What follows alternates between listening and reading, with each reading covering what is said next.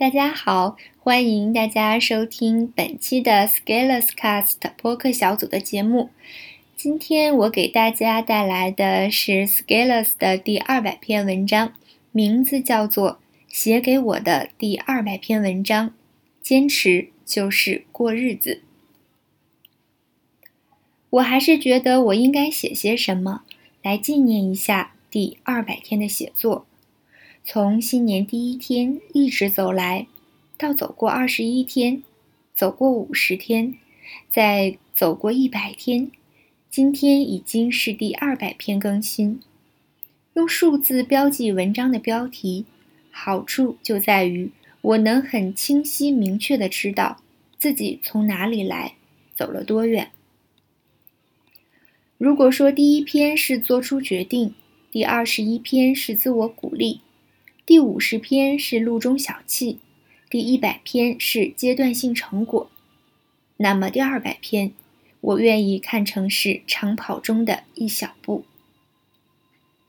看上去我并未赋予这个特殊的日子里像往常那样丰富的含义，但是我想说，任何远大的征程，最后都要落地到普普通通的每一个步伐，并且留下扎扎实实的。每一个脚印，我们的目标可能是伟大的，我们的宏图可能是激动人心的，但是通往这些圣殿的步伐，看上去都可能会是单一、普通、平凡、枯燥的，并且的确是单一、普通、平凡、枯燥的。我曾经在我的微博介绍中写过如下话语：以平时的语言叙述生活，把伟大的梦想藏匿于恬淡。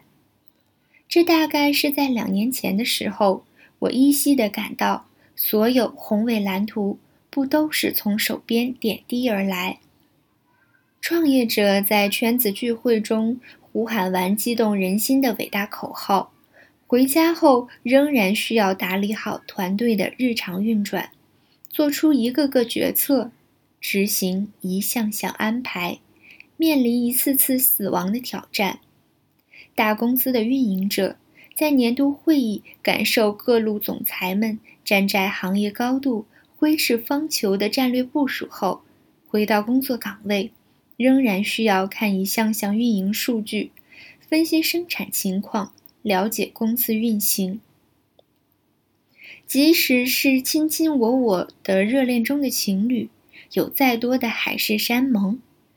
再多的情深与盟，有幸深度走入各自的生活，有造化步入婚姻后，仍然需要面对柴米油盐、刷锅洗碗。我想，这就是坚持的本质。我想。这就是生活的原样，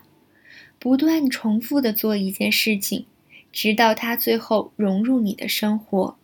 不断重复的做一件事情，直到它不再让你感到费劲儿。如果说前一百天我还在欢庆着各种里程碑，为我每次数字上的突破感到兴奋与欢喜，因为我不断克服困难达成，那么后一百天的行动中。岁月已经足够能让这件事情变得平淡、平常、普通以及必不可少，因为这已经是我生活中和谐的一部分。不是说第二个一百天变成了敷衍了事，而是说通过坚持完成对自己生活的改进升级，生活二点零版本更新，更平稳的表现。更强劲、持久的动力，更快的分析处理能力，更大容量的高并发存储。坚持就是生活，坚持就是平平淡淡，坚持就是过日子。